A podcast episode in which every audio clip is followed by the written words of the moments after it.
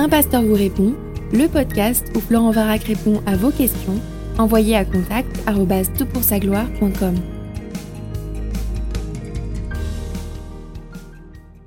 La question de ce podcast est la suivante. Hello, je me posais une question et j'aurais bien voulu la poser à Florent, mais je vais faire comme tout le monde en écrivant un mail. Merci d'avoir fait comme tout le monde.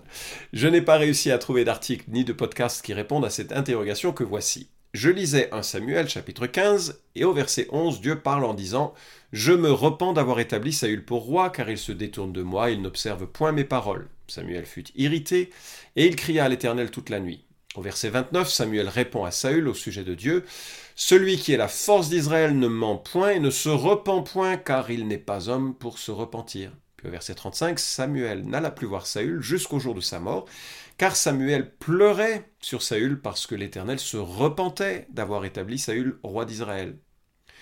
Je crois fermement que les Écritures ne se contredisent pas et que souvent ce qui pourrait euh, passer pour des contradictions s'explique par un choix de traduction ou par le contexte. Je comprends la repentance par le fait de regretter sincèrement et de changer de direction. Mais dans ce cas-là, le mot hébreu utilisé dans chacun de ces versets est le même pour parler de repentance, Naham. Samuel dit Dieu ne se repent, Naham, point, et n'est pas homme pour se repentir, Naham. Et plus loin, on lit que Dieu se repent, Naham. Comment expliquer cela? Merci d'avance pour ta réponse. Écoute, c'est une super question. Question de théologie, de théologie qui touche à la doctrine de Dieu, et en plus, je trouve que tu la formules de façon très pertinente, parce que tu pars de la confiance de l'écriture, comme une sorte de postulat de base, et de là, on va essayer de naviguer pour voir ce que l'écriture veut euh, nous dire au travers de ce qui semble être cette euh, contradiction apparente. Alors il y a une vingtaine de textes dans la Bible qui évoquent le sujet de la repentance de Dieu ou bien de son changement d'avis. L'essentiel se trouve dans l'Ancien Testament et on va les considérer un petit peu plus tard. John, euh, John, Piper traite de cette question sur son blog et il recense un petit peu moins d'occurrences mais il les classe ainsi. Et je cite deux fois, la Bible dit que Dieu s'est repenti pour quelque chose qu'il avait fait dans le passé. Genèse 6, 1 Samuel 15 qui te préoccupe. Et au moins onze fois, elle dit qu'il s'est repenti ou qu'il se repentira de quelque chose qu'il allait faire dans le futur. Exode 32, 2 Samuel 24, 1 Chronique 21, Psaume 106, Jérémie 4, 18, 26, 42, Joël 2, Amos 7, Jonas 3. Néanmoins, la Bible dit aussi que Dieu ne se repentira pas Et fin de citation. Je te laisse les versets, tu les découvriras dans les chapitres en question. Et il cite John Piper pour parler des passages qui montrent que Dieu ne se repent pas, le psaume 110, Ézéchiel 24, Nombre 23, et le texte que tu nous cites en 1 Samuel 15. Alors, ça semble donc, euh, le grand bins dans toutes ces données, contradictoire. Comment est-ce que l'on résout cette question Cette question qui a un ensemble de d'éléments euh, associés. En fait, c'est pas une question si, euh, si simple à délimiter. D'abord, je remarque qu'il y a effectivement des textes qui euh, annoncent des changements d'avis. Genèse chapitre 6, L'Éternel regretta d'avoir fait l'homme sur la terre, et son cœur fut affligé. L'Éternel dit, J'effacerai de la surface du sol l'homme que j'ai créé, depuis l'homme jusqu'au bétail, aux reptiles et aux oiseaux du ciel, car je regrette de les avoir faits.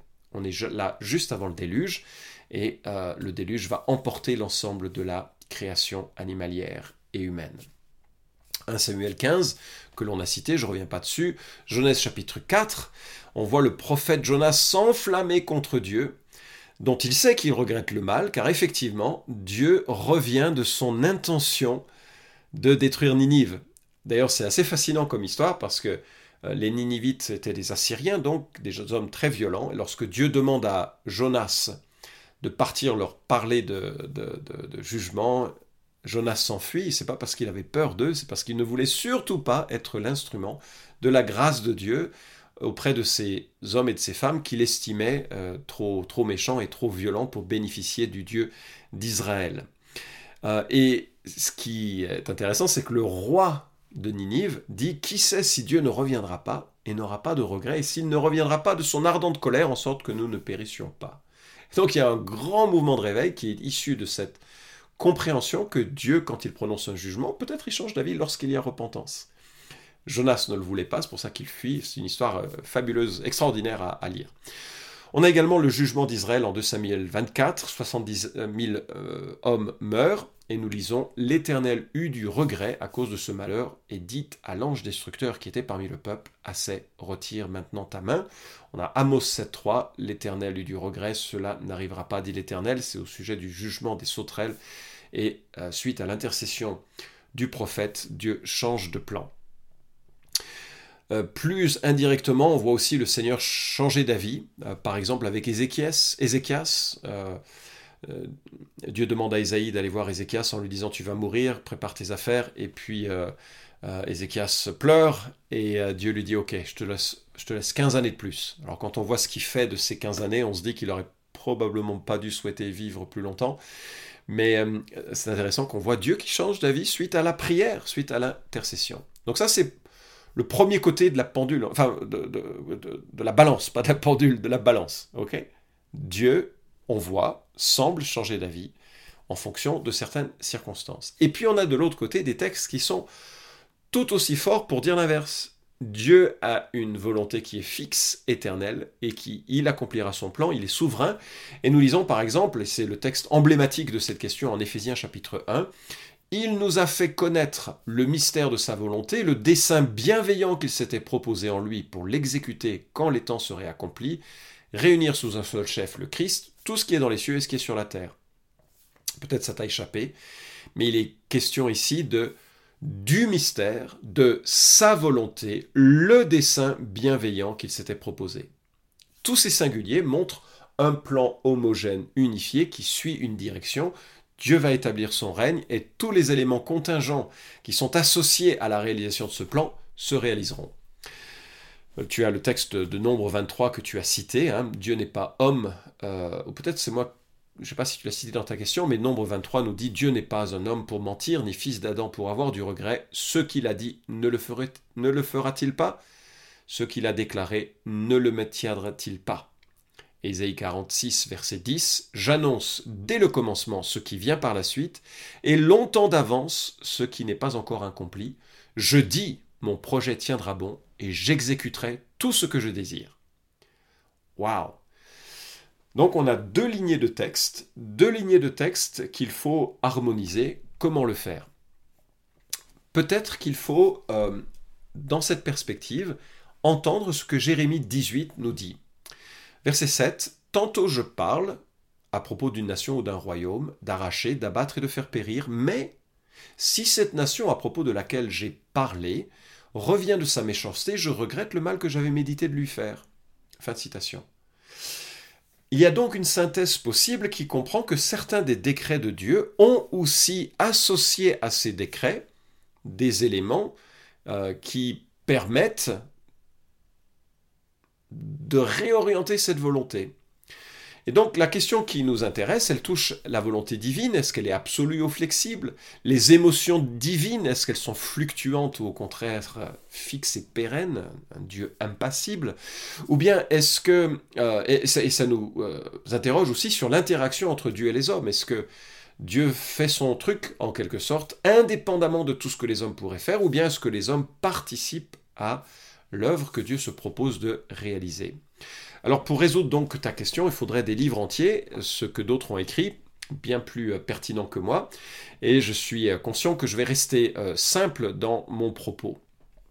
Alors, les théologiens évoquent la volonté nécessaire et la volonté libre, et puis la volonté secrète et la volonté révélée. C'est une distinction assez ancienne, mais elles permettent déjà euh, de, comprendre que quand on parle de la volonté de Dieu, c'est un concept qui est assez large et qui a plusieurs composantes ou plusieurs tiroirs. La volonté euh, nécessaire, par exemple, c'est la volonté qui est liée à son identité. Euh, Dieu a la volonté de ne jamais mentir. Pourquoi? Parce qu'il est un Dieu vrai. Et donc, il ne peut pas contredire sa propre, euh, nature. Euh, par contre, il a la volonté de faire des choses qui ne sont pas nécessairement liées à sa personne. La création, la rédemption, c'est un choix. C'est un choix de son être. Et puis on peut parler aussi de la volonté secrète la gravité, euh, avec toutes les lois donc de la science, de la nature, que l'on doit explorer, mais elle est secrète, on doit la découvrir, ou bien la volonté du cours de l'histoire, le décret souverain qui fait que tout ce que Dieu a prévu s'accomplit réellement, associé à la volonté révélée, sa parole. La volonté révélée, c'est tout ce que Dieu me demande dans sa parole et que je comprends et que je dois mettre en pratique. Euh, et ces éléments vont être en intersection les uns avec les autres, euh, et de façon à ce que euh, on puisse aujourd'hui se poser la question que tu poses. On parle d'ailleurs des décrets de Dieu, c'est-à-dire les plans éternels de Dieu par lesquels, avant la création du monde, il a déterminé de faire advenir tout ce qui se produit.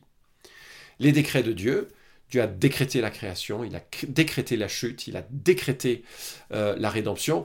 Euh, la question de l'ordre ne m'intéresse pas ici, je le regarde de façon chronologique comme la Bible nous, le, révèle au travers de, de, Genèse. Il a décrété ces choses, il a décrété que le Fils de Dieu viendrait pour nous sauver, il a décrété que tu sois son enfant. Toutes ces choses sont les décrets de Dieu, mais les décrets de Dieu ont également les moyens de le réaliser associés à eux. Donc, si Dieu est absolument souverain, l'homme n'est absolument pas une marionnette. Alors je sais que ça semble totalement contradictoire et il faut, je crois, parler ici de compatibilisme. La compatibilité de Dieu, euh, la compatibilité entre un Dieu souverain qui règne et qui réalise tout ce qu'il a le projet de réaliser et des hommes qui ont une certaine liberté d'action qui agissent en fonction de leur euh, nature. Tu regarderas plusieurs podcasts sur cette question. Euh, si tu regardes la table des matières qui est proposée sur le site de toutpoursavoir.com sous mes podcasts, tu verras que dans cette table des matières, on a déjà abordé la question du libre arbitre, de la souveraineté de Dieu, et tu pourras te faire une idée un petit peu plus précise de cela. Et donc, il y a dans le décret de son jugement le décret de rédemption, et dans le décret de rédemption, il y a cette association à la, foi, à la repentance. Lorsque Dieu propose un jugement, lorsque les personnes se repentent, ils sont sauvés de ce jugement.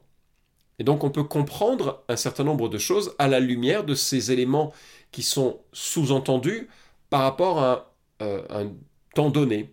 Dieu nomme un roi, mais il est sous-entendu que si ce roi n'est pas digne de lui, Dieu va changer sa perspective. Alors, quand on dit il va changer sa perspective, il ne la change pas vraiment parce qu'il la connaissait de toute éternité.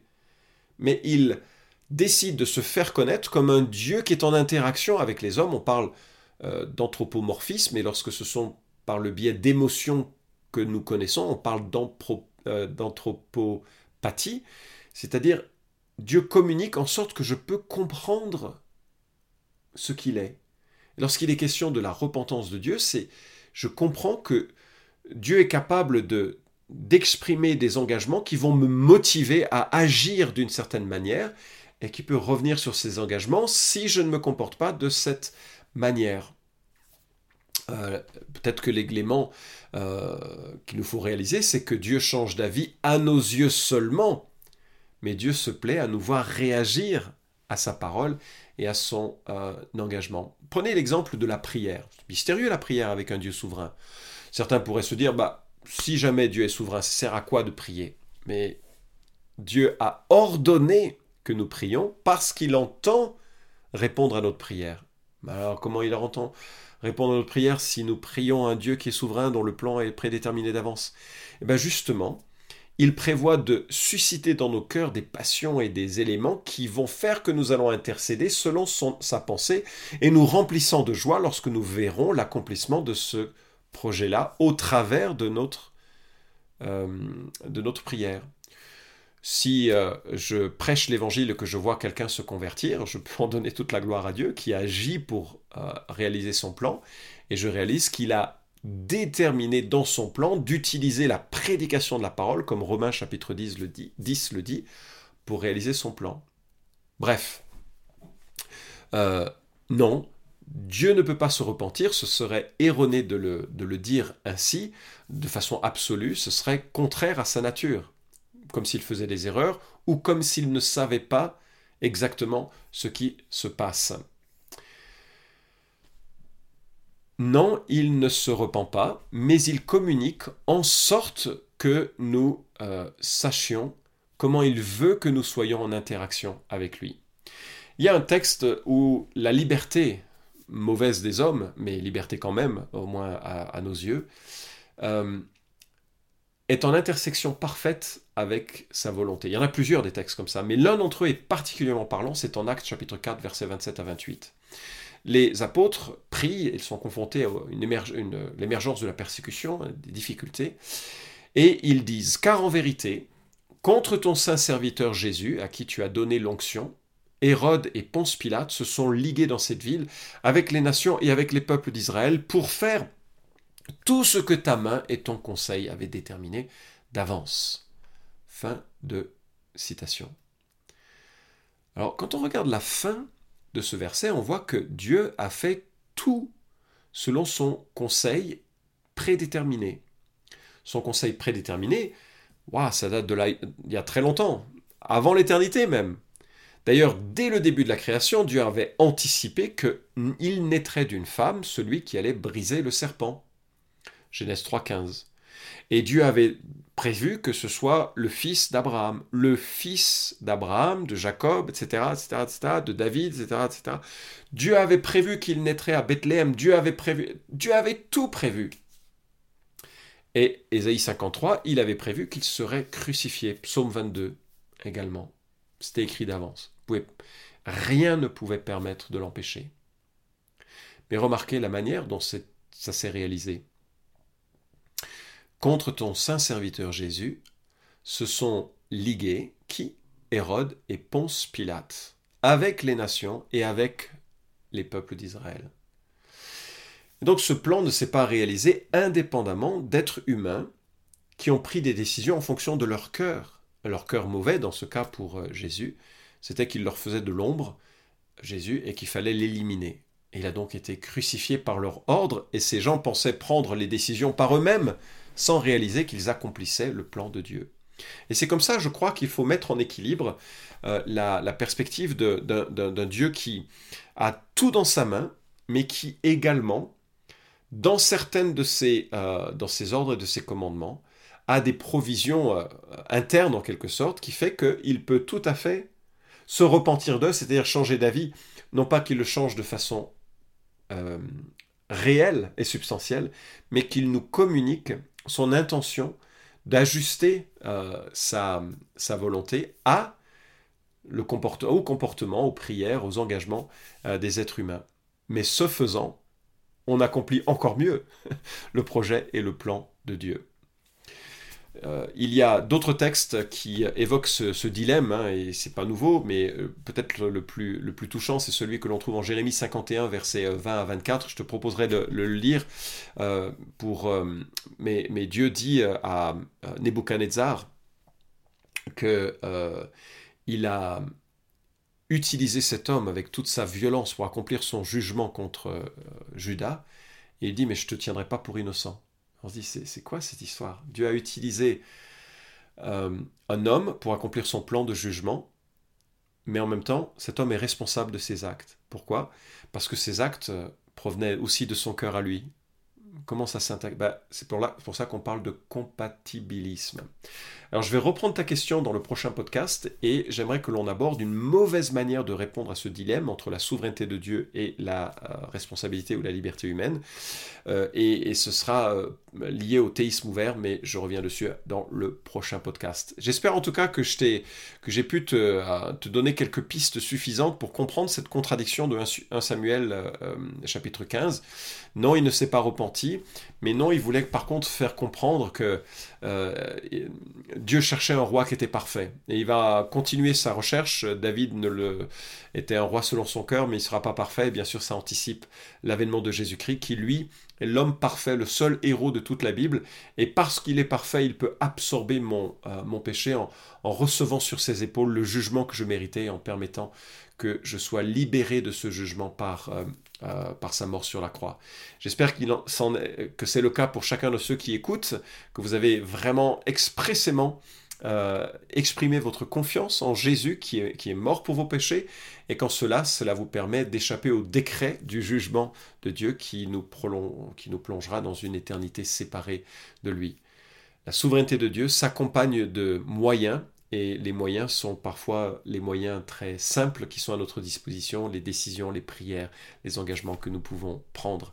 Et euh, ce faisant, Dieu va ajuster euh, son action mais selon un plan qu'il connaissait déjà et qui était prédéterminé d'avance, mais qu'il se plaît à réaliser ainsi pour que nous prenions conscience euh, qu'il est un Dieu vivant avec lequel nous devons nous référer avec toute la vivacité d'un Dieu vivant. Vous pouvez suivre cette chronique hebdomadaire Un pasteur vous répond sur SoundCloud, iTunes et Stitcher. Retrouvez les questions déjà traitées sur toutpoursagloire.com. Si vous aimez ce podcast, merci de le partager sur les réseaux sociaux et de laisser une note sur iTunes. À la semaine prochaine!